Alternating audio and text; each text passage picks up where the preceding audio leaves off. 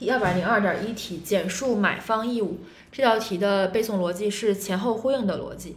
它和卖方义务应该是前后呼应的。首先，对于买方和卖方来说，都是一手交钱一手交货，卖方是一手交货，买方就是一手交钱。第二点，转移移转所有权和受领标的物是相对应的。第三点，卖方瑕疵担保，买方检验标的物，所以买方的义务一支付价款的义务，二。受领标的物的义务，三呃三是及时检验标的物的义务，